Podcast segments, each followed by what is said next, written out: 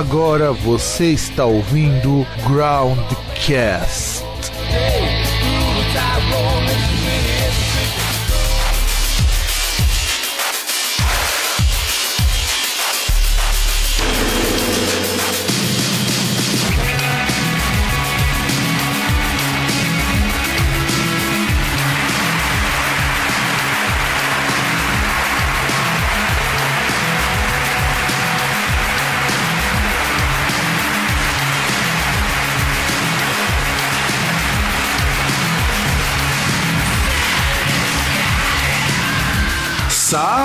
Salve, salve, meus queridos, minhas queridas, ouvintes deste programete que. Bom, que é um programa que apresenta o melhor, o pior e o intermediário da música. Eu aqui de Santo André, eu sou o Fábio e. Vai aí, vai, César, se apresenta aí, pô, vai. Ah, sei lá, cara, eu tô morrendo de dor nas costas. Pô, o que que você anda fazendo, cara? Cara, a cadeira aqui que eu tenho no computador é uma bosta, cara. É... Preciso comprar uma cadeira decente que tem um encosto que não fique dobrado. Porra, César, cada, cada, vez que a gente grava esse programa, o César conta umas gambiarras, a situação precária é, que a gente se encontra aqui nesse, para gravar esse podcast para vocês. Bom, é, dada a precariedade do nosso querido amigo César, vamos iniciar então para falar. Eu até troquei o nome da pauta porque eu tinha percebido que o nome anterior já tinha um programa igual com esse nome e não tem nada a ver o que nós vamos falar hoje com aquela ideia que são os supergrupos e parcerias e coisas do tipo. E bom, Ô Santa, a gente, a gente precisa definir o que é um supergrupo pro pessoal? Acho que seria bom, né?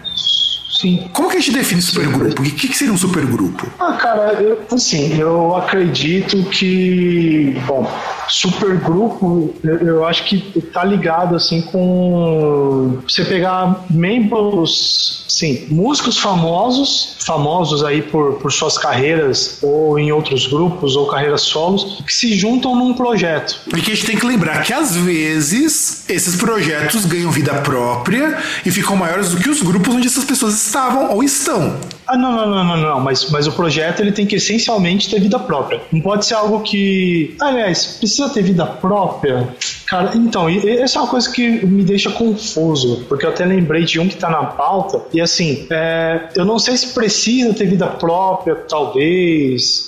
É, é, eu lembrei justamente desse que não tem vida própria. E, e é claro, tem uma coisa também que assim, não dá para chamar de supergrupo um, um grupo que, sei lá, se junta caras que são famosos, mas que ele só muda o nome por questões contratuais. Tipo Heaven and Hell, né? Vamos colocar aqui, por justamente, exemplo. Não, justamente, eu tava pensando no Heaven and Hell, que é, que é justamente, eu ia falar, porque não podia ser Black Sabbath por causa do, de problemas com o nome, então virou Heaven Hell. Você fala, oh, é o supergrupo, Heaven and Hell. Assim sabe? como também a gente não pode colocar, embora teoricamente até seria um supergrupo, nós pegarmos a época, nenhum Rainbow entra nisso, porque o Rainbow é, é uma banda própria que nasceu com uma ideia muito parecida de supergrupo. Sim, só, só que é, nem tanto com a ideia de supergrupo, porque na verdade era uma iniciativa de uma pessoa só. Porque basicamente o Rainbow é Rich Blackmore que foi escolhendo os, os integrantes para sua banda. Se a gente for chamar isso de supergrupo, o Ing Momes tinha supergrupo, porque ele é o dono da banda e ele escolhe as pessoas ali para tocar com ele. Então, e é por isso que a gente tem, tem que deixar delimitado. Então, por exemplo, Rainbow, o, o próprio Malmsteen não dá pra gente colocar como supergrupo porque não é uma junção de músicos, é, é no caso são bandas com músicos que são chamados. É, entra no mesmo caso, por exemplo. É, só que aí, César, a gente vai entrar, não vai entrar nesse programa, mas isso, isso dá uma boa discussão. O Iron, ele quebra essa regra, porque ele é um supergrupo de brothers do Lucassen. Então, mas, mas aí que tá. Uh, no, no caso dele, a gente tem aquele esquema que é a rotatividade, né? Sim, sim, sim, sim. Mas, mas você percebe que o Malmsteen também tem rotatividade, o Rainbow teve rotatividade também, mas você percebe Não, que mas... o Malmsteen e o Rainbow são bandas. O Lucassen é um supergrupo. E é muito estranho, porque, é, projeto, a forma, né? porque a forma de você montar é muito parecida. E é um terreno muito nebuloso mesmo. Sim. E, e também, só para pontuar, não dá para dizer que Queen com Paul Rogers é um supergrupo. Exato. Exato, exato, também não dá. Aliás, inclusive. Ou com Adam Lambert também. Inclu, ou com Adam Lambert. Inclusive, a gente precisa. Eu não sei se você vai ter tempo, se você vai ter coragem de ver o filme do Bohemian Rhapsody. Cara, eu ia falar pra gente assistir essa porcaria, eu vou. no cinema eu e depois vou. fazer um groundcast pipoca. Eu vou, eu vou assistir. E, e gravem aí, turma, porque que eu li reviews falando muito bem, eu li reviews falando muito mal. Eu vou querer assistir esse filme porque eu vi o trailer, eu achei o trailer bem interessante. Ficou, muito parecido com o Fred Mercury. O Queen gostou, o resto do Queen gostou do filme. Então, é, eu vou ver esse filme. Vamos, então vamos já deixar aqui registrado para o programa que a gente vai fazer um grande de pipoca sobre, o, sobre esse filme, porque eu acho que ele é um marco, cara. Eu acho que vale a pena fazer sim. É, então, eu até fiquei interessado por causa do clipe, né? Do, do trailer, do trailer né? né? Não, o trailer porque eu tá vi, bacana. Eu, eu, vi a repercussão, muita gente falando do filme da Lady Gaga. Aí o que acontece? Aí tava vendo TV e tava passando o trailer do filme do Queen. E, e uma coisa que eu achei que, tipo, questão assim de cor parecia muito com a época do Queen mesmo. Sim, eu também achei isso. 70, 80. Sim, eu, eu achei. Né, inclusive, a caracterização, o, o jeito, assim, tá muito cara anos 70, anos 80. Eu fiquei muito curioso. Pode ser que o filme seja uma bosta, mas a caracterização tá bem legal. É, então, por isso que aí queria ver, sabe, pra gente ver esse filme, até, até porque tem que fazer outro pipoca, né, cara? Sim, sim. Mas vamos, vamos, vamos marcar sim, porque isso vale a pena. E vamos voltar pra nossa pauta.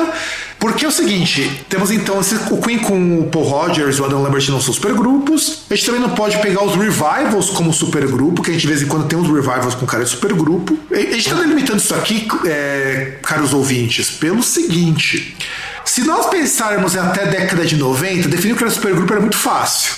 Hoje Até não tá tão não simples. muitos, né? Não, não eram, não, eram bastantes, inclusive, mas a, a ideia de supergrupo era uma coisa muito mais homogênea. Hoje nem tanto. Se você pensar, sei lá, hoje você consegue ter supergrupo que nem, por exemplo, eu tava até lendo, é, agora, agora para procurar uma definição, sabe os três tenores? Ele já é considerado como supergrupo. Sentido. Então, e faz muito sentido. É aquele negócio, a gente não fala muito de supergrupo, porque na verdade são três cantores, né? Então é, é, que sai do, pelo menos sai da nossa ótica do quando a gente pensa de grupo. É, exato. Então, por isso que o, a ideia de supergrupo é um pouco nebulosa hoje, mas o que nós vamos colocar são supergrupos, quer dizer, não os últimos, porque a gente hoje já não fala mais em supergrupo, embora o conceito seja o mesmo. Então, eu acho que assim, pensando no conceito, são supergrupos, só que, sei lá, né? Principalmente o último. Sim, principalmente Aliás, o último. último não, principalmente o, não, principalmente o penúltimo. O último não, porque entra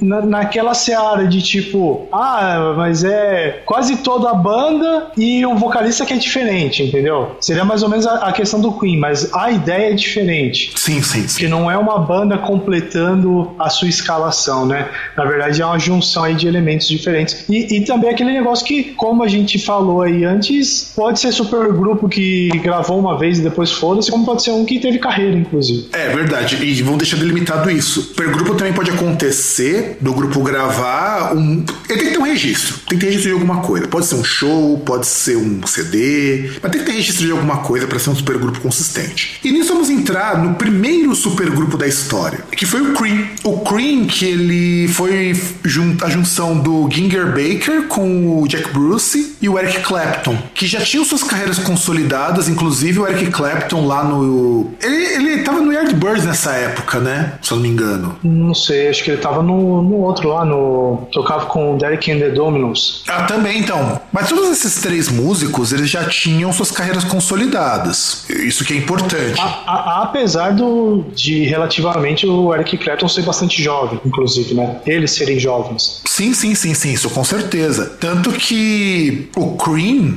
e que aliás eu peguei para reouvir o, o Cream pra poder fazer matéria, porque eu falei, vou reouvir esses grupos para ver se eu não se eu não esqueci alguma coisa. E cara, tem muita música que eu tava escutando esses dias e que eu não lembrava que era deles. Caramba, tipo qual? Ah, tipo Sunshine or Love, cara. Ah, que isso? É sério, Pô, eu não maior, lembrava. O maior clássico deles, velho. Exato, e eu não lembrava. Crossroads também. É. Ah, não, é, é, que também é foda, né? Que muitas vezes quando a gente pensa nessas músicas, pensa só Eric Clapton, né? Exato. Ou lembram só de falar eu, Eric Clapton. Eu lembro Eric Clapton, até porque ele também toca essa música solo. Não, mas... claro, mas é, é mais ou menos. É, agora eu entendi, é mais ou menos como você pensa do, de Leila, que na verdade é uma música do Derek and the Dominos, não é do Eric Clapton só. Sim, e o mais legal do Cream é que quando ele surge, o Eric Clapton ainda estava no Yardbird e no John Mayer and the Blues Breakers. Ele ainda estava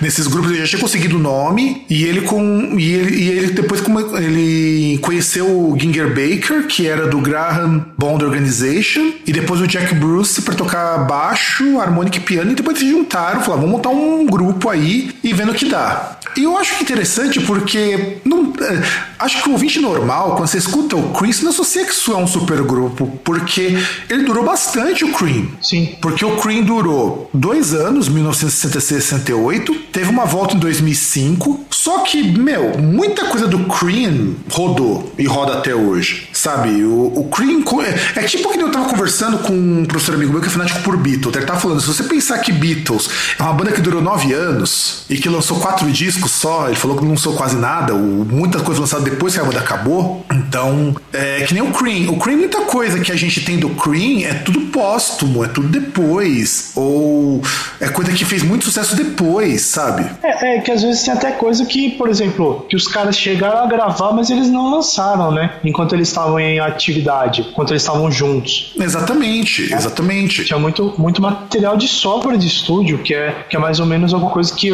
ocorre, também que de forma bem mais mercenária, com o Jimi Hendrix, né? Sim. Aliás, tem uma coisa que é legal, que eu acho bem bacana no Cream, é que o Cream faz um tipo de som que é muito caro dos anos 60, mas já era muito diferente do que se fazia nas bandas onde eles mesmos estavam, porque é uma coisa meio blues, meio psicodélica. Tanto que por isso que quando eu fui escutar Sunshine Your Love, eu não lembrava do Cream. E inclusive a versão Sunshine Your Love do Cream é diferente do que o Eric Clapton toca com a banda dele. Sabe? É muito, é, é, muito, é muito ácido, sabe? Sim. E, e, o mais engraçado é que eles são influenciados, veja só, pelo LED, pelo Deep Purple e pelo Black Sabbath. E, e, o pior é que os três, se eu não me engano, assim, é tudo formação de jazz e blues, né? Sim, sim, sim, sim, sim, sim. Isso com certeza. E você pega, por exemplo, a própria Sunshine Love, ela conseguiu ficar na Billboard Hot 100 em quinto lugar durante 26 semanas. E esteve, na, e esteve paradas. Então, Sunshine Your Love é,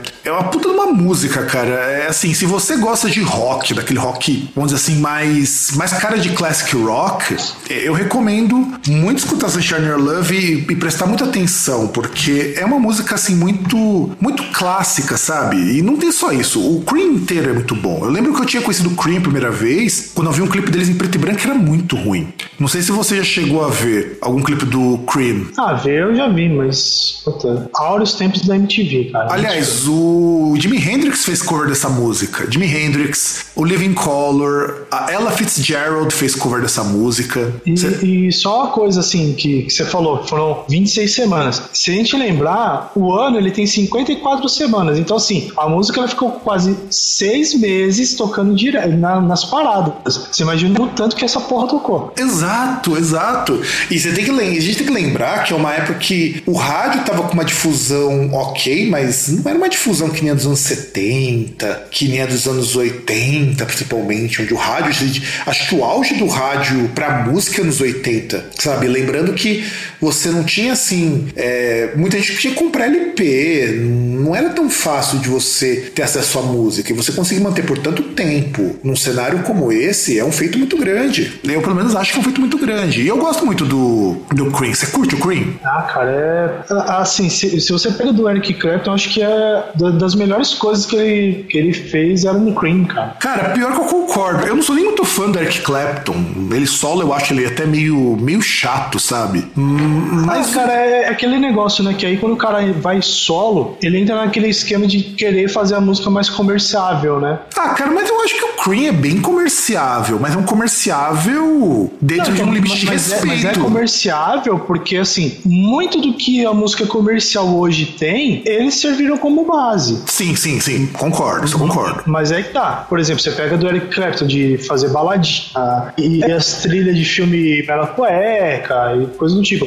E, e o Cream não, ele, ele tem aquele lance, até por ser assim, entrar naquela seara de jazz de rock, sabe? De, de experimentação, Sim. de solo longo e solo de bateria também. Cara, é. Eu gosto muito da, da timbragem desse, disso daí, porque é uma timbragem muito, muito grave, sabe? Sente os graves, é muito bonito, a bateria é muito bacana. E o mais legal, eu acho muito curioso, a gente pensa que nos anos 70 deu uma melhorada muito grande no que eles faziam, mas nos anos 60 eles já faziam isso com menos recurso, sabe? É muito é, só legal. De, só de lembrar é, que década de 60 foi o nascimento, assim, de muitos dos efeitos de. efeito de. É, os caras fazendo eco com, com fita de rolo. Sim, rasgando a caixa do amplificador para poder fazer distorção. É, os caras testando aqueles efeitos de feedback também com a guitarra colada assim na caixa. Sim, sim. E o Cream pega muito dessa coisa até porque o Black Sabbath fazia isso, que é uma das influências deles. O Rush, que também é uma das influências dele, também fazia isso. Então é bem legal, eu acho bem legal isso. E é muito técnico sem suar chato. O importante é isso. É, é porque eles não tentam ser virtuosos, né? Ah, mas cara, mas os solos do Clapton são muito virtuosos. Mas não é aquele virtuoso que é intragável, não sabe? Não tanto. Você pega, por exemplo, Sunshine of Your Love, é um solo simples, inclusive. Não, mas eu, eu, entendo, eu entendo o que você quer dizer. Eu, eu entendo o que você quer dizer. É, deixa eu reformular. Não é que não, não é que ele não ele tem aquela coisa do virtuose. Eu acho que ele não se preocupa em fazer um virtuose tipo Malmsteen, sabe? Não, é, então, é, é que eu acho que assim, para explicar melhor, eles não tentam fazer uma música que soe complicada. É, exato. Por mais que ela seja, viu? Não é uma música tão simples assim, ela é. Mas, não, então, mas, mas, é, principalmente assim, você pega na, na cozinha, lá baixo e, e bateria, muitas vezes é, é, bem complicado. Eu acho, eu na acho a combinação. é tanto. Sim, até porque o Eric Clapton não tocava tão bem naquela época, ele fazia o que podia. Vamos, vamos ser bem francos aqui. Não era ruim, mas eh, se a gente pensar que dos músicos do Cream, eu acho que ele tinha mais criatividade do que técnica. Sim. Aliás, que é, aí eu tenho que abrir um parênteses, os, os caras de um grupo reaça lá de música que me incluíram, e de vez em quando eu acompanho pra dar uma risada, desenterraram uma matéria do Steven Wilson falando que o Roger Waters não era o melhor músico do Pink Floyd. E quando você lê essa chamada, você pensa, pô, o Steve Wilson deve ter fumado altos baseadão de crack, né? Pra tá falando isso. Mas ele explica uma coisa que eu acho genial e que explica muito do Eric Clapton no Cream e também fora, vai. Você não precisa ser o, o cara mais técnico, você pode ser um dos caras com uma visão de música muito boa. Ele falou, o Roger Waters não era o que tocava melhor no Pink Floyd, mas era o cara que tinha uma puta de uma visão que nenhum dos integrantes era tão bom, tanto que por isso que as melhores músicas são dele. Cara, é, entra até num negócio que até entrei numa discussão no Facebook anos atrás com amigos de, de um cara que a gente conheceu naquele fadado site aí anos atrás, que era sobre o Cliff Burton. Porque se você pega o Cliff Burton, ele entra mais ou menos nisso, porque o cara chegou e falou: Ah, mas os caras é tudo viúva do Cliff Burton, mas ele só tocava baixo com drive. Porra, você pega informação, tirando, é claro, o Lars Ulrich, que por questão monetária ele pode ter uma formação muito melhor, eu nem sei qual é a formação dele em relação à música, mas culturalmente falando, a formação dele é maior do que a dos outros. Mas, tipo, o, o Cliff Burton estudou em, em conservatório, in, inclusive ele tem aquele lendário vídeo lá dele com o guitarrista do, do Fade No More, os caras tocando uma música lá, um bagulho que era muito, tipo, experimental e complexo e tal, que era a apresentação, era um recital deles. E, e tipo, só que assim, o que ele tocava, realmente, ele, ele não tocava, ele não ia muito no baixo, não era, não era no baixo que ele fazia a diferença, mas era na composição no geral, era na visão da música, naquilo que a música ia ser. Por mais que o trabalho dele, enquanto músico tocando, fosse mais limitado. É, e ele, o, o Eric Clapton, eu acho que ele entra muito nisso, de que ele não era, nessa época do Cream, ele não era o mais técnico, mas ele era muito criativo. Os solos dele, como você mesmo destacou, eles eram simples, mas porra, cara, ele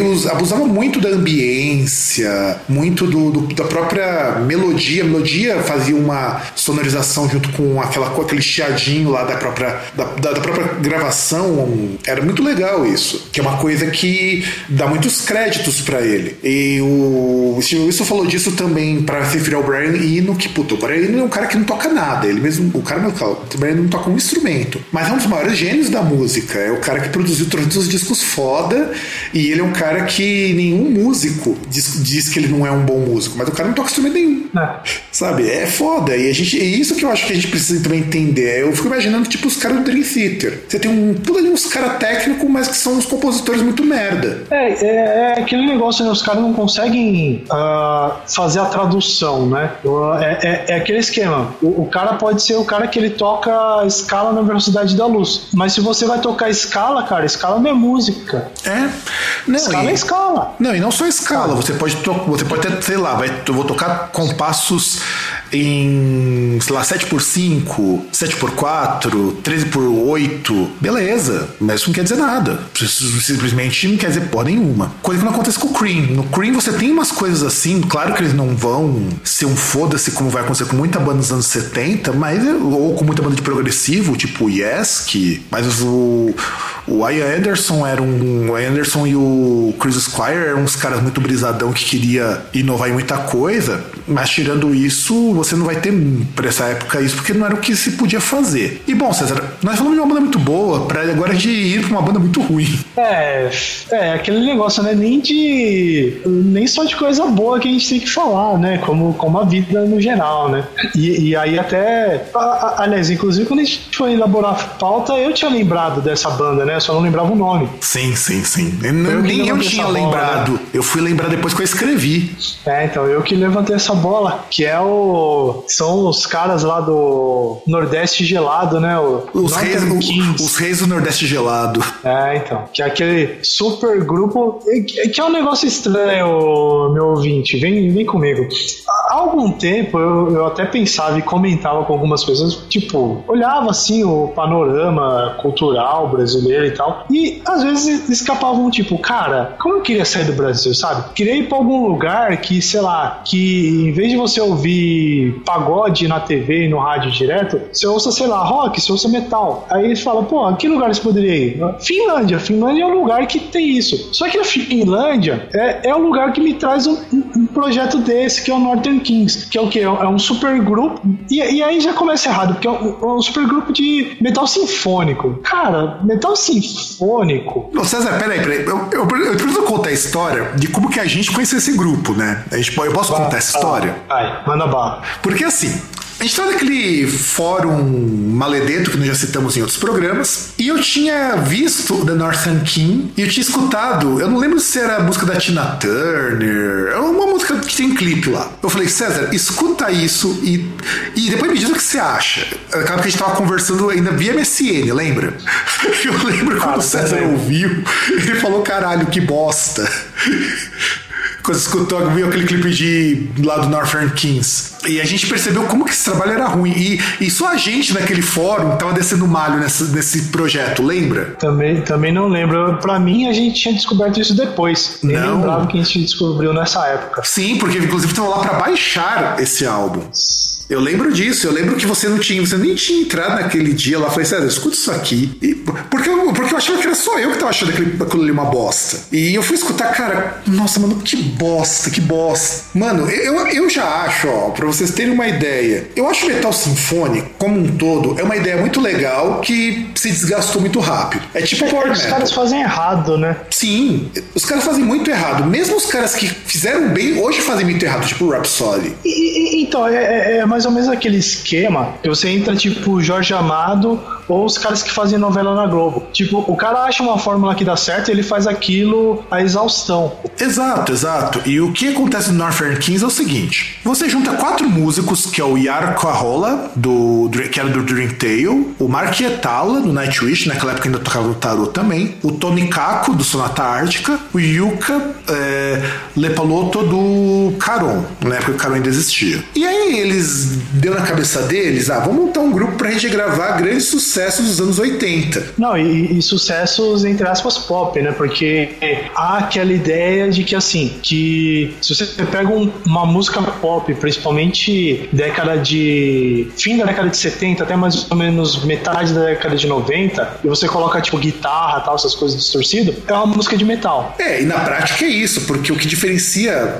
Vamos ser agora, vamos agora revelar a caixa preta do metal. Metal e pop, o que diferencia é afinação e velocidade. Ponto, parei. É isso. Instrumento. Não, sim, mas. Uh, você, porque pop também tem guitarra, só que você Não, baixa. Então, mas, mas, mas, depende, mas depende. Pop tem muito menos guitarra. Mas tem guitarra, entende? Você pega a guitarra, você pega a bateria, você pega o baixo, sei lá, teclado, porque também tem teclado. Você baixa alguns Sim, mas, mas, aí mas eles fazem papéis diferentes, assim, tipo, por exemplo, uh, no, no metal, no rock, os instrumentos são muito mais presentes, principalmente guitarra tal. Então, sim, e você tem menos instrumentos, inclusive, porque o pop ainda tem sopro, tem metais e tudo mais. O metal sim. não tem nada disso porque é, faça você mesmo. E, e essa é uma pecha que me incomoda há anos de, de achar que qualquer música pop ou qualquer música popularesca fica melhor quando você faz uma versão metal. E, e a verdade, amiguinho, é que não fica. Não, cara, eu acho assim que aí o pior, e indo pro caso do Northern Kings, é que assim, é que nenhum deles é cantor de ópera, pra começo de conversa. Mas os caras, eles tentam fazer um negócio operístico,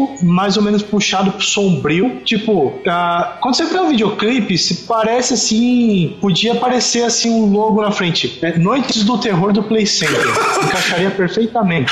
E é tão brega quanto, diga-se de passagem. Não, cara, é, é, é super brega, sabe? esse é o problema, porque assim, poxa, você vai tocar uma música, sei lá, do Billy Idol, por exemplo. Pô, Billy Idol é, é um pop rock. Então, se você. Tem uma que, banda de que rock, já, que já é meio sombriozão, inclusive, depende de música que você pega. Sim, e, e, tipo, é super ok. Só que, meu, você vai fazer um bagulho operístico, tipo. Não, cara, eu, eu, eu achei. Não, eu tenho que te passar isso aqui, meu. É, deixa eu ver se dá pra. A imagem do clipe. Mano, isso aqui é muito brega, cara. Não, é de uma breguice. Eu tenho que te passar porque eu acho que você não vai estar lembrado disso. Eu também não me lembrava. Dá um liga nisso aqui. Ah, nossa. Não, era justamente porque é um negócio meio. Os caras querem ser vampiro, tá ligado? Mano. Não, mano, é muito brega, porque.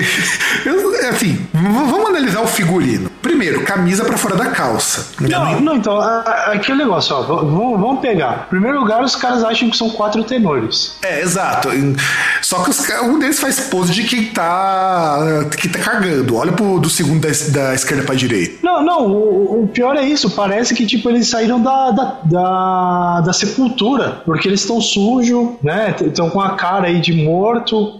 Deviam estar meio mortos mesmo, porque com exceção do Marquetal, é tudo de banda decadente decadente. Ah, cara, mas mesmo Nightwish também já não tá lá nos seus, seus melhores dias, né? É, isso é verdade. Mas naquela época ele ainda tava no auge. Acho que era época pós saída da Atari, alguma coisa assim. Mas enfim. E, e cara, eu não entendo é, esse projeto, por que, que ele existe? Não, porque ele existiu. É, porque o que aconteceu com o Northern Kings? Northern Kings ele existiu durante um curtíssimo período de tempo, de três anos, e foi só um projeto. Eles não fizeram shows, eu agradeço muito não terem feito shows, porque eu procurei ver se tinha versão ao vivo e tudo mais. E na verdade, era muito quando esse pessoal tava de férias, sabe? As férias do, das suas respectivas bandas. Então eu falei, ah, vamos, vamos ganhar uns trocos. Ou, ou às vezes os caras até falaram, porra, eu gosto do tal cara, tal, queria tocar com ele, queria gravar alguma coisa com ele, né? Não, cara, mas é muito errado isso. Esse projeto é muito errado. O Northern Kings eu acho que é assim. Se você escuta Northern Kings e gostar, você está errado. É, cara, é só isso. É, é, é, complicado, porque, mano, é, é, muito cafona. Não, e aí, ó, eles lançaram dois discos, Reborn e Rethroned. Reborn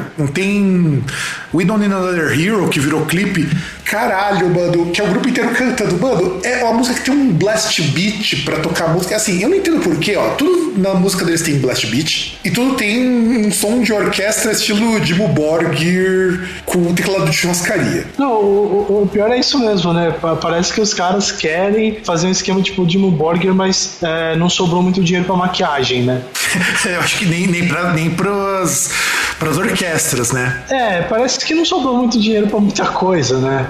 Não, e, e, você tem. Todos os covers são ruins. Vou, vou, destacar só os, os covers assim, dignos de nota na ruindade, porque os outros são de bandas mais underground. Don't Stop Believing.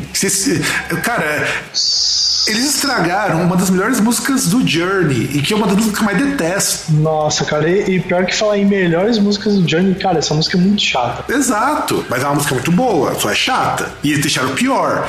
Aí você tem Rebel Yell, que é uma puta de uma música. E ela já é sombria zona por natureza. E tanto que quem canta é o cara do Caron, né? Que tem a voz mais grave e tudo mais. E que ficou uma bosta, cara, uma bosta. Aí você tem o Marquietala cantando Fallen Hard Times do Jethro Tull, que bicho, Jethro Tull não é uma das coisas mais difíceis do mundo de você tocar, embora seja uma banda bem técnica. Mas não vai colocar pra um cara que não sabe cantar direito, que não sabe cantar igual a Anderson. Não, e, e, sem contar que você já pega uma música que assim, Jethro Tull, se você pega uh, qualquer coisa que não seja com a Lang é obscuro. Exato, exatamente. Aí pegaram Hello do Leonel Rich, cantado pelo não, não, não já, já, começa que essa música, eu, eu lembro do clipe do Lionel Rich, porque eu lembro do do. daquele pior, piores clipes do mundo, que era a história lá do Leonard Hit, que a mina era cega e que os caras zoavam pra caramba. E tipo, o, o, bagulho já tem um histórico cafona desse. O cara quer pegar isso pra quê, cara? O cara da pega também uma música In the Air Tonight, do Phil Collins, que já é cafona por si só. Phil, Phil Collins. Cara, Phil Collins não dá, cara. É. O Phil Collins é, é aquele esquema, né? De, depois que ele saiu. Qual que era mesmo a banda dele? Até esqueci o nome agora. Era do Gênesis. Gênesis. Quando ele saiu do Gênesis, ele. A, a única ideia dele é, é, assim, você pode ver que ele era um visionário, porque ele só pensava em pagar boleto. Ele fazia tudo para ganhar grana para pagar boleto, só para isso. Exato. Por isso você vê as coisas horríveis que ele gravava. Não, e também tem Brother in Arms do Dire Straits, que é uma puta de uma música, e eles estragaram. Não, esse, esse primeiro disco já dá muita raiva. I Just Die in Your Arms, do Cutting Crew, cantado pelo Yarko Arrola. Aquela I Just Die in Your Arms Tonight. Que tem trocentos covers dessa música do Cutting Crew. Aliás, eu acho que o Cutting Crew deve ter ganho mais dinheiro com os covers do que com a própria música. É, tipo, é um novo é, Chris Isaac, né? Ou é, Simon Garfunkel, né? Que ganhou mais dinheiro com Também. as regravações do que com a música deles. Aí no segundo CD, que eu escutei muito de leve, aí, aí olha os petardos que tem aqui. Os caras têm a música. Aí tem o instrumental, eles não zoaram porque é instrumental, que é aquele comecinho do filme do Rock 4, quando ele tá treinando. Hum. Aí, aí vamos começar aqui a, o festival de coisas ruins. Tem Wanted Dead or Alive do Bon Jovi, cantado pelo Mark Etala. Aí o grupo inteiro canta, tem essa música é muito bonita, na versão original, da Seal, Kiss for a Rose. Que, que é também uma das músicas mais manjadas da década de 90, né? Exatamente. Aí a View to Kill do Duran Duran também cantada pelo grupo todo. Tudo que canta do grupo todo é o que fica mais brega, já só pra avisar. Aí pegou Nothing Compares to You do Prince, cantada hum. pelo Tony Caco. Nossa. A Cindy é, O'Connor é muito eu, bacana. Eu uma pergunta, porque eu não lembro dessa, desse segundo disco, eu não lembro.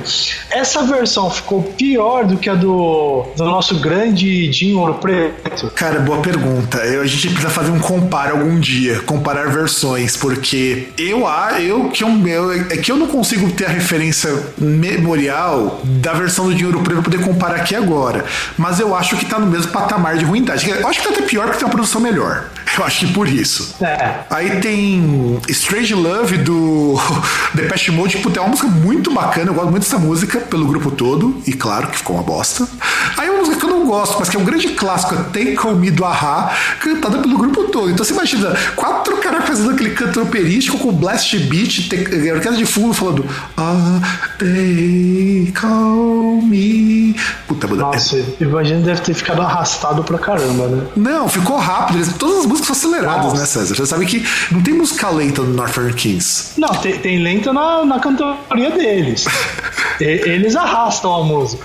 É verdade. Aliás, eles arrastam o projeto. Aí teve também a Should So Be, Luck, Be So Lucky da Kelly Minogue, que aí é com o com o Yuha e o Yarko cantando. Aí você tem um cover do Thin Lizzy, cantado pelo Mark e o Yarko Arrola, que também ficou uma bosta. Qual que é a música? A Roseanne Duban, que é o Black Rose, a Rock Legend. Hum. E ainda tem uma versão japonesa que tem um cover a mais, cantado pelo grupo todo. They Don't Care About Us. Do Michael Jackson. Isso.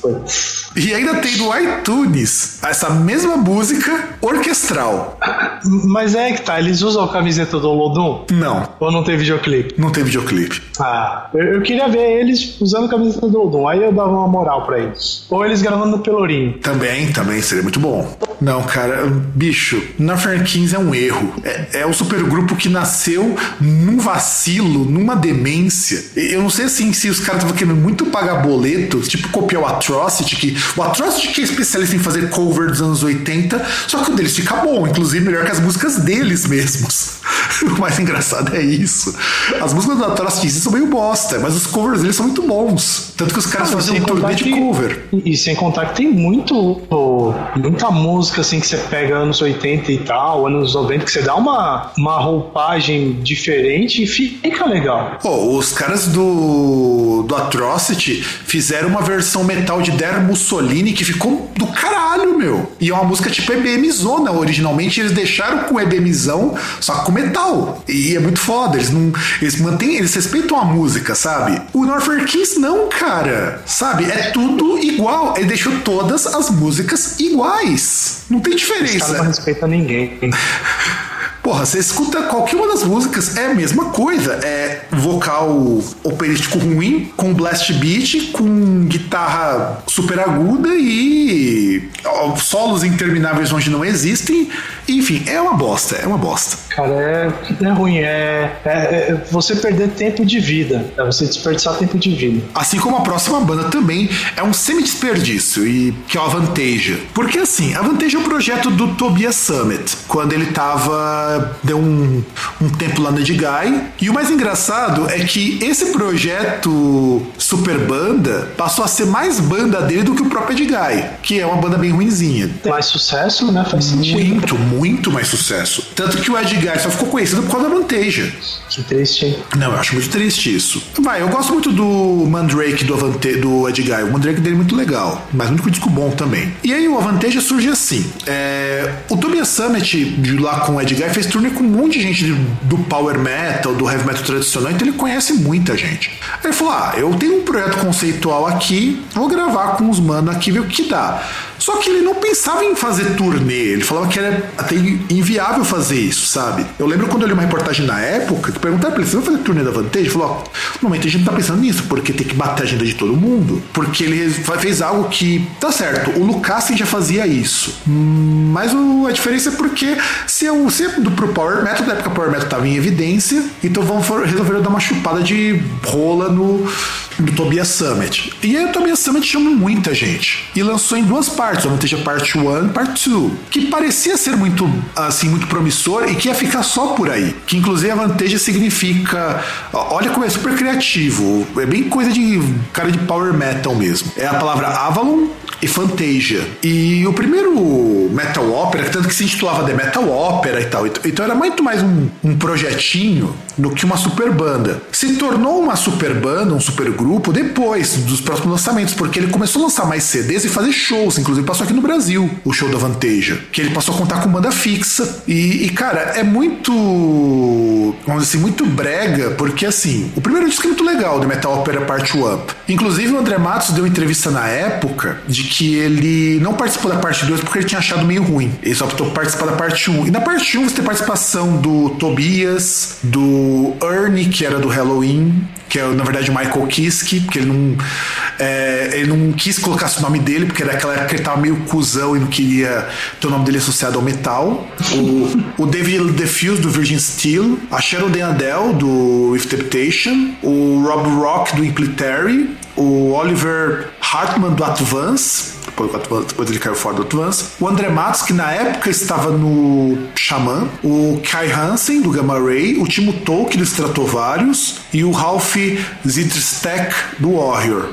E todos eles são personagens, é tudo uma história. É, é assim, as, a música conta uma história. Tanto que, sabe qual que é o papel que deram pro André Matos? Chuta. Ah, sei lá, cara. Ah, não. Não, deixaram ele como elfo. Ai, caralho. Que já é o que combina completamente com ele. Não, porque elfo. Não, elfo não. Elfos não são bonitos, não são altos. E são meio afetados. E são meio afetados. Não, elfo não é alto. Não, mas não, não, não digo alto, mas estatura normal. E, mas eles são meio afetados, são meio afetados, são magrinhos, são delicados. Esses são os elfos. É. Então combina muito. Te, te esqueci desse lado.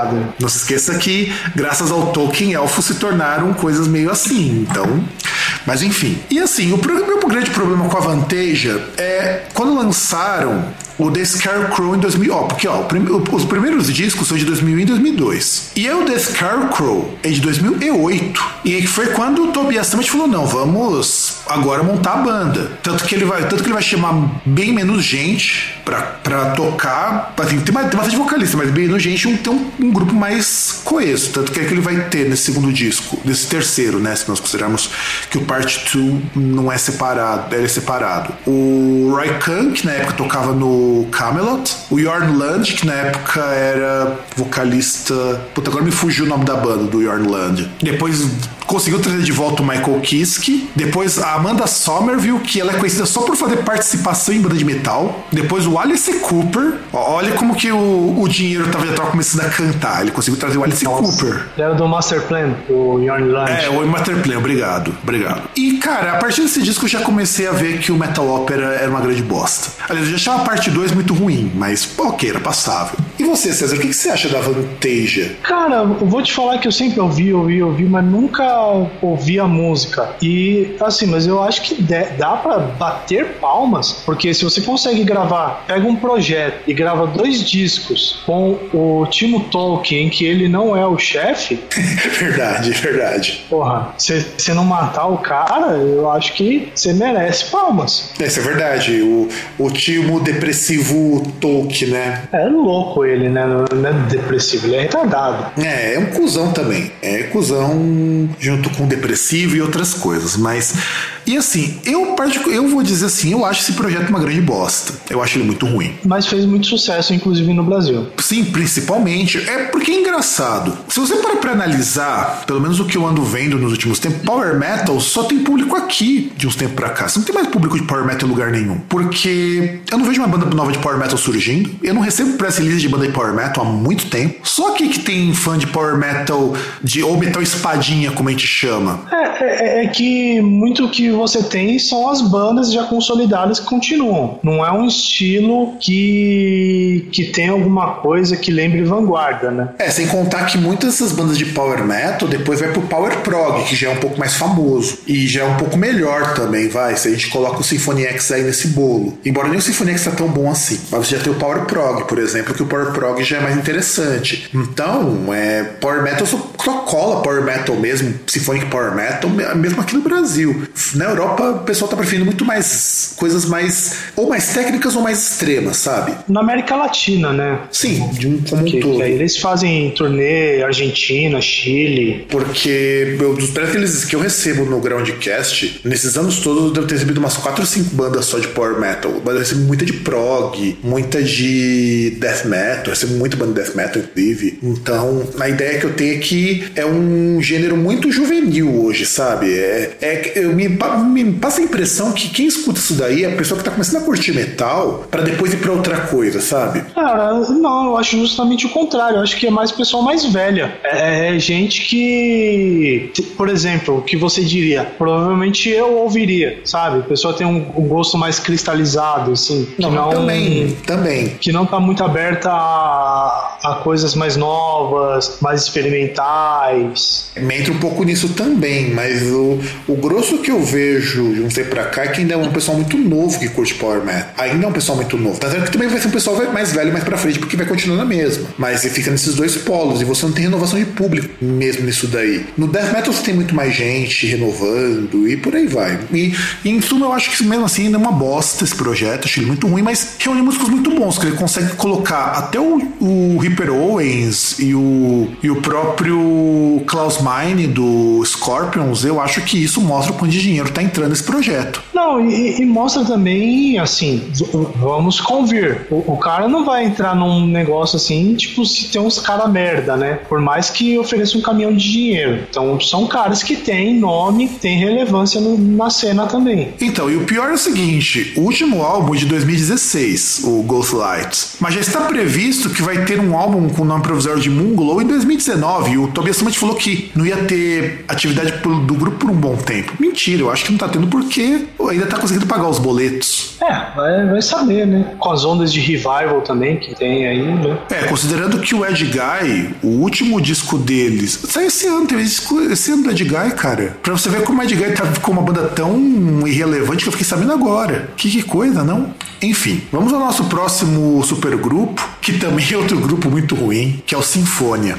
Já percebeu que esses grupos, supergrupos de power metal, são todos fadados a serem muito ruins? Cara, é, é aquele negócio, né? Os caras repetem a fórmula, fazendo um paralelo aí com o futebol, a fórmula dos galácticos, né? Do Real Madrid. Que é aquele negócio de você olhar e falar: ah, quer saber? Eu vou pegar os melhores, vou pegar os caras mais pica e vou juntar tudo. Com certeza vai, dar, vai ter sucesso. Com certeza. Não tem como dar errado. Mas dá errado. Mas dá errado. E, e o Sinfonia nem é tão de pegar os melhores. O Sinfonia, ele surge assim. O André Matos, ele mora no Brasil há muito tempo. Ele mora lá na. Não lembro se é na Finlândia ou na Suécia. Ele mora nesses países Inclusive, ele é casado com uma finlandesa. E aí. Esperto ele, hein?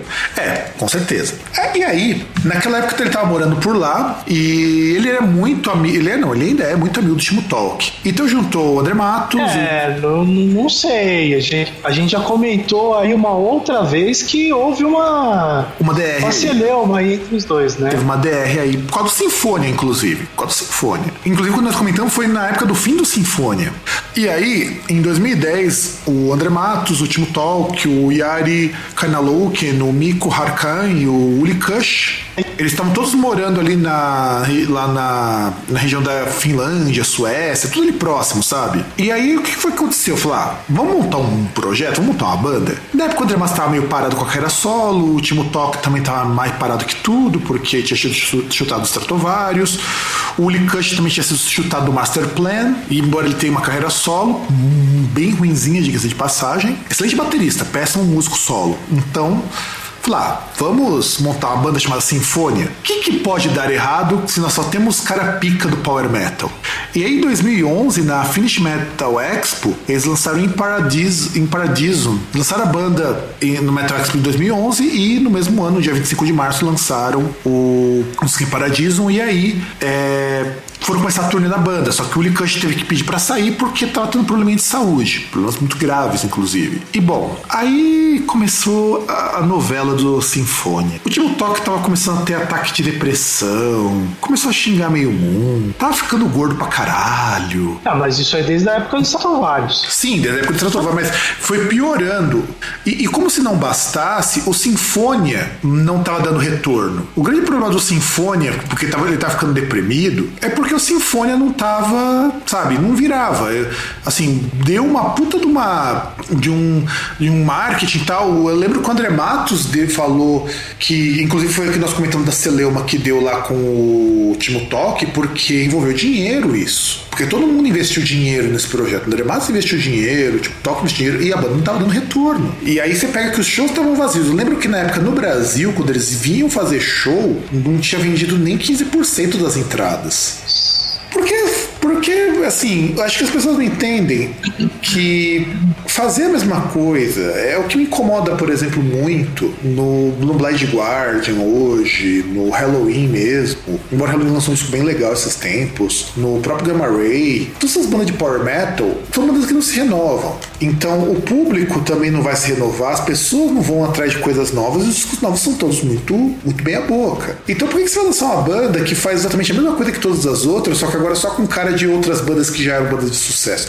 Que eles nem estão bandas de sucesso, porque, com exceção do André Matos, todos eram músicos que foram quicados de bandas ou que estavam em carreiras bem decadentes. É, É, então, é, é, que eu acho que é uma impressão que eles têm que dar, que vai virar, porque você vê coisas como Revival que dá certo, entendeu? Sim, sim, o pior é isso. E aí o André Matos, ele deu uma entrevista em 2013 para falar do, do fim do Sinfônia, ele tava falando o seguinte, que todos os membros receberam um e-mail que dizia o seguinte, ó, que é o e-mail do Talk.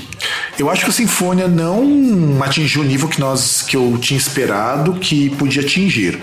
Então eu devo dizer que não vamos ter um segundo disco e também tenho que dizer que não vamos ter mais grupo, o grupo acabou. E ainda mais, puta, eu leio inglês que tem muito therefore aqui. Você vê como que o Timo toca em inglês dele é ó 10 10.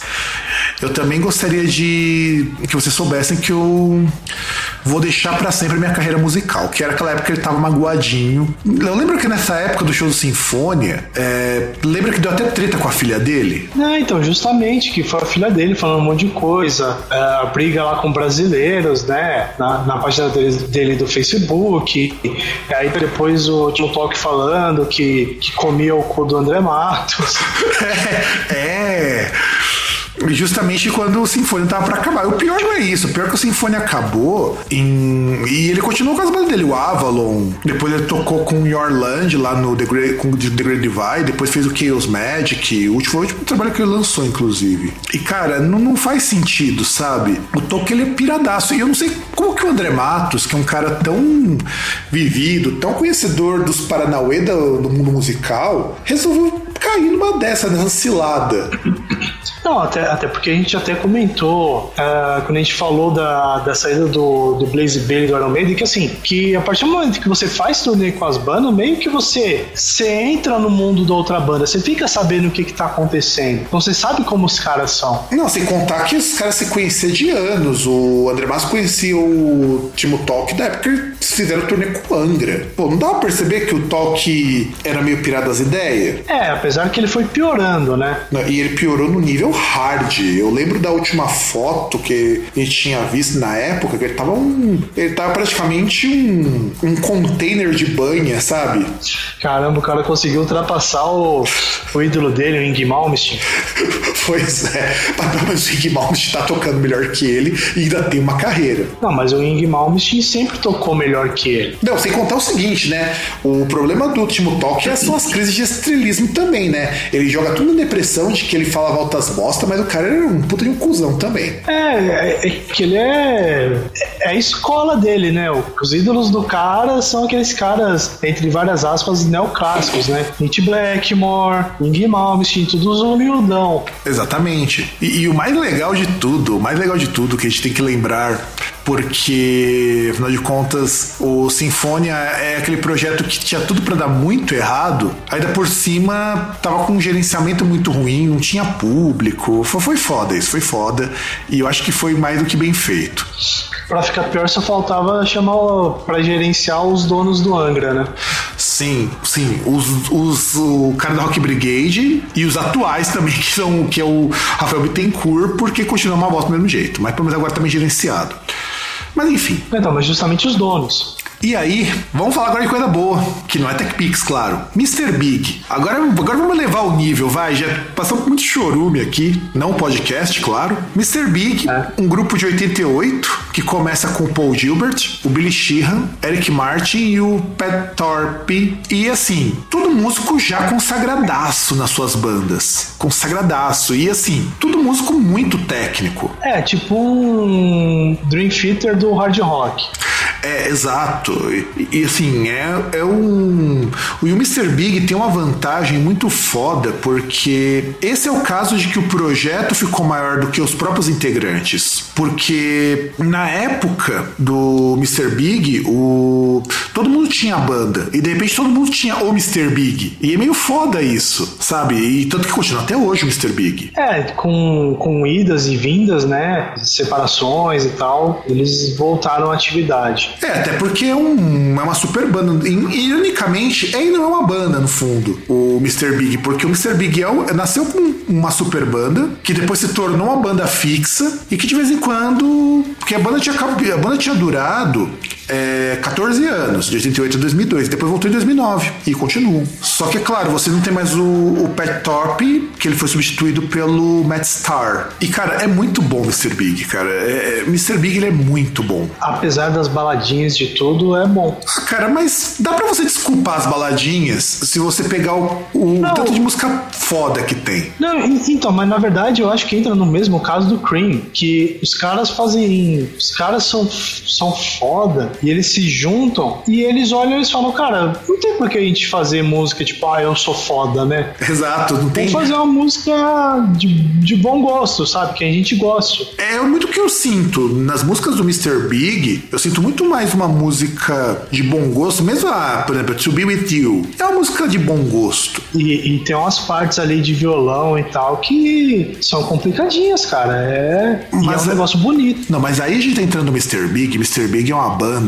muito mais complexa do que foi o Cream na época, por exemplo. Ele é muito mais complexo, porque sim, tem sim. músicos muito melhores, tecnicamente falando, e uma coisa muito criativa. Não vamos parar pra pensar que eles são criativos num gênero que parecia muito esgotado. Que é o hard rock. Que é o hard, o heavy hard, né? O heavy hard, ele era um gênero que, tá, que é muito esgotado. E o que eles fizeram? Eles não foram reinventar a roda como poderiam ter feito, não fizeram um grupo de progressivo que eles poderiam ter feito, até porque muita coisa do que eles tocam em seus respectivos grupos puxa um pouquinho esse lado meio prog. Não, eles resolveram tocar hard rock com aquela pegada um pouquinho dos anos 80, mas ainda com muito, muito, muito bom gosto. Tanto que tem muita influência de, de jazz, muita influência de blues. Então, quer dizer, e só não tá na formação original porque o Pat Tarpin morreu, né? É só por isso que não tá com formação original. E, e é interessante que eles não quiseram fazer algo mais complexo do que as bandas originais deles, né? Porque, tipo, você imagina, por exemplo, o, o Paul Gilbert querendo tocar um negócio mais complexo do que o que ele tocava no Racer X. Sim. Ou, ou naqueles projetos lá que ele tocava com o.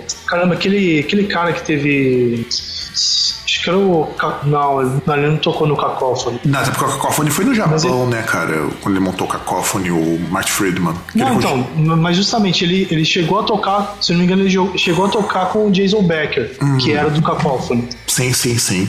E assim, cara, é, é um grupo muito foda. Eu acho muito foda o Mr. Big. Uma pena mesmo o Paul Thorpe ter morrido é, por complicações de saúde. Morreu esse ano, inclusive. Porque ele sofreu de mal de Parkinson. E ele morreu dia 7 de fevereiro. O que é uma pena, eu acho uma pena mesmo. Porque eles iam seguir com a formação original e tiveram que trocar para ficar com, com a banda completa. Tanto que o Pat Thorpe, ele tocou, ele tocou na, na volta exatamente até o momento em que ele morreu.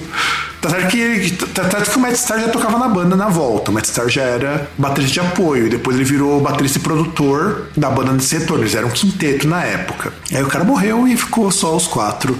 O que eu acho uma grande pena. Eu acho uma grande pena mesmo. E aí tem um projeto que eu acho inusitado, porque é muito aquela cara do We Are the World, que é o Who Cares que é o projeto do Ayomi com a Anguila, que ele junta força, né? É um projeto super banda, né? E vai juntar um monte de brother pra montar, fazer uma turnê. nee, E ele junta com o John Lord, com o Jason Newsted, com o Nico McBrain e com o, o Miko Lindstrom do RIM para ajudar a reconstruir a Armênia que foi vítima de um terremoto em 88 e até o período lá em 2011 estava na merda. Não, e, e vamos convir que eu acho que o último membro ele foi incluído por outros motivos. Por quê? Porque se eu não me engano, o, o guitarrista do RIM ele é casado com a filha do Tony Iommi. Ah! Ah! Então quer dizer que ele entrou, é, ele entrou por nepotismo, né? É, tipo, entrou por cotas aí pro, né, o sogrão falou, pô, não vou deixar minha filha aí, né, tipo, passando necessidade. É, sendo que na verdade eles não ganharam um puto com isso daí, isso daí foi pra, pra caridade ainda por cima. É ah, aquela... pelo menos faz nome, né, cara? Exato, é aquela coisa, ah, se faz parte da família, tem que também fazer caridade. É, ué, tem que, tem que fazer a moral com, com o sogro, né? E sabe o que o mais interessante? É que esse projeto tem medos de músicas originais e, tu, e tudo o resto é música do Ayanguila e do Tony Iommi. É, mas, cara, é uma fórmula de sucesso, né? Você queria mais o quê? Não, sim, ó, eu vou, vou até abrir aqui pra você. Você chegou a ouvir esse disco? É, é legal até, cara. Falo pra você que é bem legal. O Who Cares. Cara, eu acho que eu tenho ele aqui, eu cheguei a baixar. Ele é bem legal, de verdade ele é bem legal, porque ele tem aqui o Out of My Mind, tem a Trashed, a versão que eles fizeram com o Roger Glover, que ficou bem legal, que eu sei que é uma música que você não curte muito. Cara, do Ian Gillan é uma das melhores. É que o Ian Gillan, o resto que ele fez foi uma bosta. Também tem Smoke on the Water, que. Porque, porque esse Who Cares foram vários shows que eles fizeram para arrecadar dinheiro e lançaram esse CD ao vivo, né? Tocado, tocado com a Orquestra Sinfônica de Londres, com o, Jay, com o Jill, que o Jill participou também, Holy Water. Sim, sim. Então quer dizer, cara, é, é um disco bem legal. E eu acho esse projeto interessante porque projeto supergrupo, porque ele é um supergrupo com uma finalidade específica, que acabou quando eles juntaram dinheiro e o Tony Iommi ganhou a medalha de honra ao mérito lá na Armênia, quando o Black Sabbath É, tava que, sei lá, é, é- é que as músicas eu não achei lá muito, né? Porque inclusive o disco que eles lançaram em 2012 era um disco duplo, né? Sim. Que aí tinha uma catadão de coisa. Tem uma é, versão ao vivo ou no rádio de When a Blind Man Cries, é, Ano Mundi. É, porque na Tem verdade uma foram música aqui que fala. Porque são vários shows, na verdade, né? O grupo, a- o registro que eles têm é esse. O, que, o grupo, o grupo forte, mas foram os shows que eles fizeram durante esse tempo pra juntar grana. Ah, inclusive a música que eles fizeram, eles fizeram um single que virou videoclipe também. E, e, por exemplo, tem uma das músicas aqui que aparece que, na verdade, era uma extra de quando o Tony Iommi ele fez aquele projeto com o Glenn Hughes, que é It Down Easy. Pois é. Que, que, nem, que nem é com, com o Ian Gillan, cara, mas os caras colocam no mesmo pacote.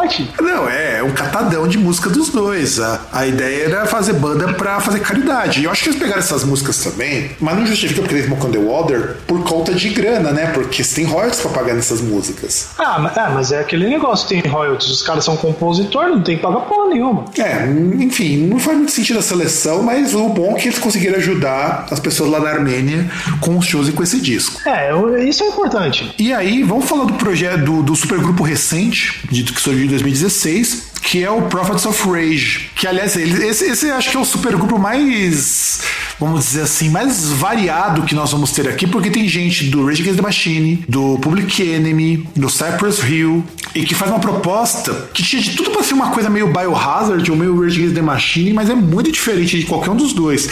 Tanto que o medo dos caras quando fosse lançar o primeiro single é que ficasse um Rage Against the Machine com outro nome. Que inclusive. Ah, mas a que- partir do momento que eles já tinham outras experiências, hum, acho que não tinha como. Tanto que o grupo passou aqui pelo Brasil, o Prophets of Rage. E é legal, eu achei muito legal a proposta, porque todo mundo, em suas carreiras, respectivas carreiras, tem a mesma proposta de fazer música de protesto. Sim, e, e é tudo nome poderoso, né? É tudo nome foda, cara. O disco, inclusive, é muito bom também. A gente chegou a comentar sobre ele num programa no ano passado, do Prophets of Rage. Eu, eu particularmente gostei muito do projeto.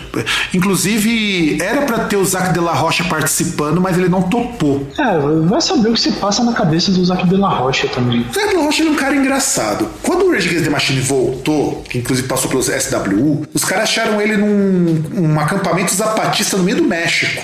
Pra você ver que, do contrário do Tom Morello, que, que é um esquerdista Nutella, esse sim é um esquerdista raiz. E ela ajuda com os zapatistas ajudar a, a vigiar a fronteira e cuidar de, de narcotraficante que tentava tomar os lugares lá. Isso sim é esquerdista raiz. Não é o cara que vai colocar mensagem em guitarra pra tentar conscientizar medos de playboy. O cara realmente ia lá pra ajudar com um trabalho. Tanto que foi a hora que foi difícil convencer o cara a voltar pra fazer a turnê do Rage Against the Machine. Porque o cara tá todo envolvido com política e tudo mais. O Zac Rocha, aliás, comparativamente, o, o Tom Morello era um cara muito mais intelectual e o Zac de la Rocha é um cara muito mais ação, sabe? Tente para um pouco. Faz sentido, né? Um, um é cientista político, outro não. Exato. E, e tanto que acho que teve um, um, ou outro, um ou dois shows do of Rage que o Zac de la Rocha cantou nos primeiros shows, mas depois ele caiu fora porque ele não estava muito ligado em música, pra falar a verdade. Ele particularmente não tá muito. E a ideia era que ele cantasse, porque aí a gente entra numa coisa. Ele tem uma voz muito legal pra esse tipo de música. Sim. Eu acho que o jeito dele meio discurso, meio grito, sabe? É muito legal. O sentimento que ele consegue imprimir nas palavras, né? Exato, você pega Testify, por exemplo, Guerrilla Radio, eu não consigo imaginar como que era quando Chris Cornell cantava essas músicas. Ah, não, não podia cantar, não. Pelo amor de Deus. Porque você sabe que teve um- uma das uma das turnês de the Machine foi com o Chris Cornell cantando, né? Na,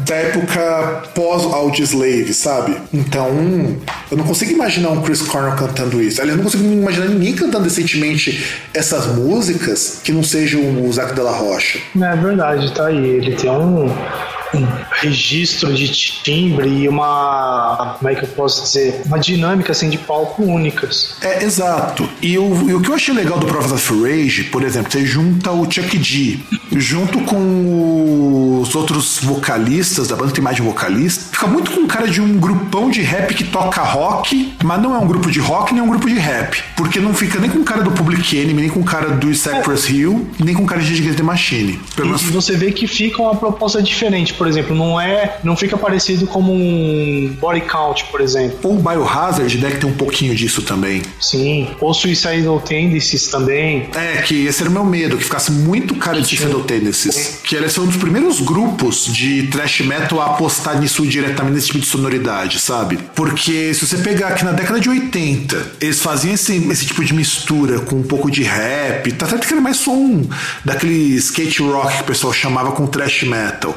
E aí você pega o Prophets of Rage e lança uma coisa que é completamente diferente disso, já é digno de nota. Lembrando que tem o Chuck D. Tinha de tudo com o Chuck D pra ficar parecendo um body count. É só a gente lembrar disso. E o que você... Chuck D e o P-Real também do Cypress Hill, né? Sim. Que eles também, cantam, que ele também canta. Exato, mas é, eu, falo, eu falo isso porque o próprio Chuck D tem um, um jeitão que lembra muito o pessoal do body count, sabe? Lembra muito o Ice-T e tudo mais. Ele lembra um pouquinho o jeitão. E o Cypress Hill, claro que o Cypress Hill sempre foi uma uhum. coisa de misturar rap com rock, com hard rock, essas coisas. Eu gostei bastante. Você curtiu o Prophets of Rage? Pra caralho. Achei que é uma banda necessária, principalmente porque preenche esse vácuo também do Rage Against the Machine. É, e você tá ligado que o Cypress Hill tocou, faz que da data da gravação desse programa, faz umas três semanas que eles tocaram aqui no Brasil. Inclusive foi uma amiga minha que produziu o show deles no Rio de Janeiro. Ah, legal.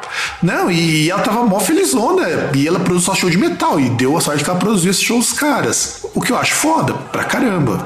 Com certeza. Trazer esse grande nome como Cypress Hill, porque também é um grupo necessário hoje. Mais do que nunca, inclusive. Ah, tipo, é, essas bandas. Então, tanto o Prophets of Rage ele é necessário quanto as bandas como Public Enemy, também é uma banda necessária, Cypress Hill. Não, com certeza, com certeza. O que também a gente vai entrando no nosso último grupo de hoje, que é o, o Escravo do Áudio. Faça as honras, César. Que é aquela banda que não tinha muito como dar certo, né? Mas pelo contrário deu, né? Que aí foi em 2001 quando acabou lá, né? O, quando diziam que o Zac De La Rocha saiu do Rage Against the Machine para jogar ping-pong, né? Que aí entra naquele negócio que a gente comentou lá no começo, que teoricamente o Audioslave ele era um Rage Against the Machine com o, o, o Chris Cornell do, do Soundgarden. E assim, desde o começo, isso trouxe muito problema para eles, né? Até porque aquele negócio, o, o fã do Rage Against the Machine não tinha a ver com, com o fã do Soundgarden, né?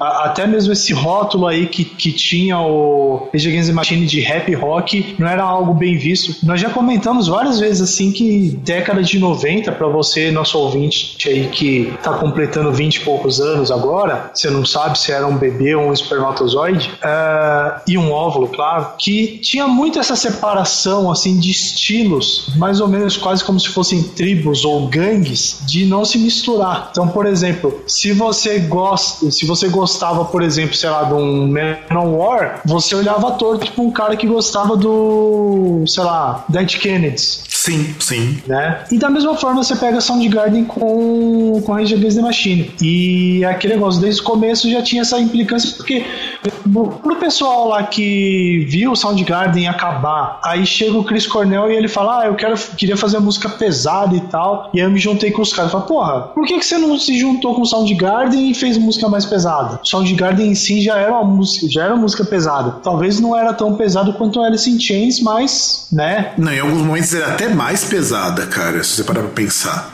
Em alguns ah, momentos. Ah, mas, mas eu digo na questão da constância. Na média geral, o Alice in Chains é mais pesado. Tipo, fazendo assim um paralelo bizonho que só funciona na minha cabeça, o Alice in Chains era o Black Sabbath do grunge, enquanto o Soundgarden era o Led Zeppelin, ou Deep Purple. O Deep Purple, porque o Led Zeppelin provavelmente seria o Nirvana. Não, não, não. Nirvana seria outra coisa, eu teria que achar outra banda. Mas, enfim, é... e, e, tinha essa questão, né, porque, tipo, era duas galeras que não se bicavam, né, e, e aquele negócio, e, e, quem era fã do Rage Against the Machine tinha que falar, ah, vai chegar esse fresco aí do Chris Cornell, vai virar pop essa porcaria, e, e fica até esse negócio, imagina Chris Cornell cantando Killing the Name, que merda, cara, que brochada. Pior que deve ter rolado na época que o Chris Cornell cantou no, no the Machine, tá? Ah, Mas, apesar de tudo, eles tiveram, eles lançaram três discos de estúdio, né, uh, o último que eles lançaram foi em 2006, só que esse último disco, ao contrário dos outros, ele não teve turnê de divulgação, porque, sabe, meio que os caras já estavam meio putos, é, uh, o Chris Cornell, ele tava tocando a carreira solo dele, havia rumores aí que poderia ocorrer uma volta do Soundgarden, né? O Chris Cornell, entre outras coisas, a, uma das músicas do disco dele, que foi lançado no fim de 2006, começo de 2007, entrou na trilha sonora do Cassino Royale, do 007. O Tom Morello, Tom Morello ele já se dividia em mais duas frentes, que uma era a carreira solo dele e a outra que era ele junto com o, com, com o Tim como Ford e com o Brad Wilkes, que eles queriam se esforçar para reunir o Rage Against the Machine, que eles conseguiram no ano seguinte, no, em abril de 2007, no Coachella, né? Conseguiram pegar o Zac Della Rocha. E aí, e aí no, depois, em 2007, o Chris Cornell falou que ele tinha diferenças pessoais, musicais irreconciliáveis, aquela desculpinha de sempre, né? Não sou, é, não é você, sou eu, né? Do, do musical. E aí ele tinha encerrado a banda. Eles tinham encerrado, né? Só que aí, começo de 2017, né? Toda aquela onda aí, toda aquela bagunça por conta de corrida presidencial, no caso nos Estados Unidos, com a eleição do Trump, e os caras decidiram voltar a fazer uma reunião num, num show aí que teve show do Cypress Hill e mais outras bandas, que era um show de protesto contra a posse do, do Donald Trump, né? E a partir daí eles estavam conversando, até entrevistas, o, o Chris Cornell ele falava que era possível ter uma volta aí do, do Audioslave e tal, que era possível eles comporem e tal, apesar dele continuar tocando a carreira solo e o Soundgarden, só que aí em maio de 2017 ele foi encontrado morto enquanto estava em turnê aí com o Soundgarden e não tem mais como voltar, né? É, que foi inclusive um ano com suicídios meio tensos na música, né, cara? Foi meio foda. E assim, eu particularmente nunca fui um grande fã do Audioslave, eu ouvia aquilo na rádio, aquilo me dava um, um asco, ainda mais porque eu lembrava que aquilo ali era o povo do Rage Against the Machine tocando algo tão pop, sabe? Aquilo soava tão pop, tão ruim. E o pior é que meus amigos pagavam um baita de um pau pra Audioslave. Cara, pior que assim, musicalmente falando, eles tinham algumas coisas interessantes. É que, óbvio, você pega de uns caras que faziam música política e tal de protesto para fazer uma música que parece um bagulho pop popzão pra caramba, você fica com aquele negócio tipo, porra, cara, né? É pra isso que vocês largaram a banda? Mas em si, das músicas eu gostava. Eu não vou falar aqui que eu não gostava, que seria uma grande uma mentira. Eu não conseguia gostar, cara, de Audioslave. Embora Audioslave foi a primeira banda a fazer um show a céu aberto em Cuba. E, então, mas, mas, eles tinham algumas músicas legais. Por exemplo, Show Me How to Live era uma música um pouco mais legal. É que assim, não me descia. O estilão deles não me descia, sabe? Aí depois quando eu fiquei sabendo que na época eu não sabia. Fiquei sabendo que era o pessoal do Rage Against the Machine e que era o Chris Cornell cantando, e eu não reconhecia o Chris Cornell cantando ali, sabe? Quem cresceu escutando Soundgarden é, não reconhece aquele Chris Cornell. É, até porque era muito mais. É, é tentava uma coisa muito mais melódica, né, cara? Sim, não, e isso era foda, cara. Isso eu achava foda. Mas assim, é um projeto que tinha de tudo para dar errado e deu muito certo. E só acabou porque os caras tiveram umas DR ali. E também eu acho que deve ter dado rolo por conta nem tanto por grana, porque é engraçado porque o Audioslave acabou no auge. Sim, pô, só de você pensar que, tipo, foi um projeto assim que muitas bandas. Uh, tem até aquela questão em inglês de, tipo, da banda sobreviver ao segundo disco, né? E, tipo, os caras foram pro terceiro. E, e assim, eles não fizeram. Não é que eles não fizeram turnê porque não, não vendeu. Os caras, tipo, no total, os caras venderam mais de 10 milhões de cópias. Não, era uma banda de muito sucesso. Se você pensar que o, o como que o Audioslave era uma banda que, quando eles acabaram, era uma banda que tava com, no auge, ó. Se você pegar os discos do Audioslave, só o o, só o single Cotize conseguiu estar tá em segundo lugar na parada americana do todo o primeiro disco. É, que acho que foi um dos primeiros deles. Inclusive. Exato, inclusive, ó, só do primeiro disco eles têm um, dois, três, quatro, cinco. Tem seis singles, cara. Cinco singles do primeiro disco, cara. Sabe? Eles acabaram literalmente no topo. Quando a gente pensa no Audioslave, o Audioslave acabou porque eu, eu acredito, na verdade, que foi uma série de fatores. É que o Discord já estava de saco cheio porque me falaram que não é uma pessoa tão fácil de lidar, tanto que foi por isso que o Soundgarden acabou há tempo. É, não dá para conciliar a carreira porque os outros músicos também tinham suas carreiras em outras bandas. Era é estranho você ter uma banda do tamanho do Audioslave e você ainda manter outros grupos. É muito estranho isso ter acontecido. É por isso que ele manteve o status de supergrupo, porque os, os integrantes continuaram com seus outros projetos. E aí quando você pega na discografia do Audioslave, que eles praticamente lançaram um disco a cada dois anos, na média. E aí, quando você pega que, por exemplo, o primeiro disco foi. Olha as certificações do primeiro disco: três vezes platina pela ARIA, pela BPI platina, pelo IFPI Finlândia, que é a parada finlandesa, disco de ouro, pelo MC, que deixa eu ver de que país que é, é lá no, lá no Canadá, platina dupla, pelo RIA, que. Puta, você conseguir alguma coisa no RIA, que é a indústria americana, conseguiu platina tripla, e depois platina tripla pelos produtores produtores da Nova Zelândia. E aí você pega o último disco, Revelations, que foi o piorzinho, conseguiu ouro, prata, ouro, ouro, ouro. Tudo isso daí, cara, a banda não tava ruim. Eu não lembro quantos discos você precisa para conseguir nos Estados Unidos platina, mas é disco pra caralho. Ah, então, e, e é aquele negócio que, na verdade, os caras, eles estavam envolvidos com outras coisas, né?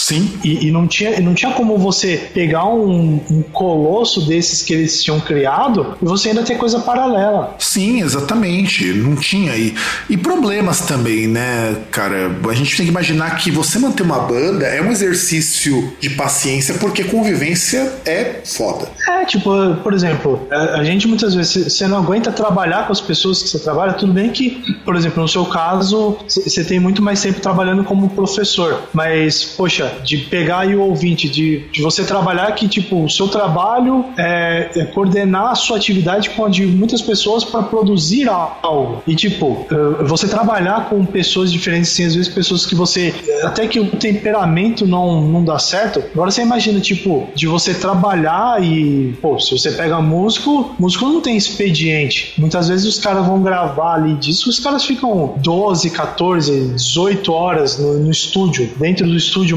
martelando uma ideia que às vezes não sai. E, e, sem contar que sai em turnê também. Os caras vivem junto 24 horas por dia muito tempo. Exato. É que nem você pensar, quando a gente tem, você mora com alguém. Não tem dia que você chega pra tua mãe, pelo menos pra mim eu chego, e você não tem vontade de mandar aí a merda. É, e nem isso, né, cara? Porque, por exemplo, uh, alguns ouvintes vão ter essa experiência, eu tive, de morar sozinho e, tipo, ir morar em república, tá ligado? Morar, você morar com pessoas que você não tem nenhum parentesco. Você dividir um lugar. E, cara, se você se tem alguma coisa assim que não bate com uma pessoa que você divide, por mais que você divida com várias, já começa a dar no saco. Tipo, você não aguenta. É, pare, fica parecendo que é, muitas vezes aquela coisa que a pessoa faz que te irrita, ela faz pra te irritar. E às vezes faz mesmo, viu? Então, mas, mas tem, vezes, tem vezes que a pessoa faz. A maioria das vezes ela faz porque ela é sem noção ou porque ela não sabe o que aquilo irrita. Mas Exato. tem gente que faz pra irritar também, isso aí, com certeza. E aí, a gente chegou ao fim desse programa, né? Eu acho que a gente apresentou bastante projeto, projeto não, né? Super grupos. Talvez a gente faça uma segunda parte, porque ainda tem muita gente que ficou de fora, que o programa aqui na gravação já está batendo uma, quase duas horas. E César, o que, que o nosso ouvinte então pode fazer se quiser sugerir pautas, reclamações ou mandar a gente tomar no cu? Pode guardar a ideia só para você. Mentira. Perfeito, perfeito. Você, manda, você manda um e-mail para contato.groundcast.com.br procura Groundcast no Facebook, vai lá no arroba Groundcast no Twitter, segue, manda DM, retuita lá e, e xinga também. E sei lá, cara, pode ir no site também, no post e comentar. E também a gente espera que vocês gostem desse programa. A gente vai ter outros programas desse tipo com supergrupos. Sugira os supergrupos, que supergrupo você gostaria de ouvir que ficou de fora. Tem alguns de metal que eu gostaria de comentar, mas eu acho que não é hora para isso ainda. Tem um que eu, eu tinha até lembrado, eu falei pro Fábio, mas aí depois eu falei que, olha, eu não vou incluir, né? Porque, sabe, eu incluí os últimos dois, fui lá, coloquei na pauta, Professor Rage, aí eu falei, porra, colocar o Slave também, já fala dos dois. E aí eu falei, poxa, já vai falar desses dois, a gente vai falar isso no fim, aí depois já colocar outro aí, né? E deixar esse outro supergrupo é bom porque tem pano pra manga pra falar sobre ele também, como teve sobre o Outslave. Pra caramba, pra caramba. E bom, galerinha, então é isso. Um grande abraço e nos vemos na semana que vem. E tchau, galera!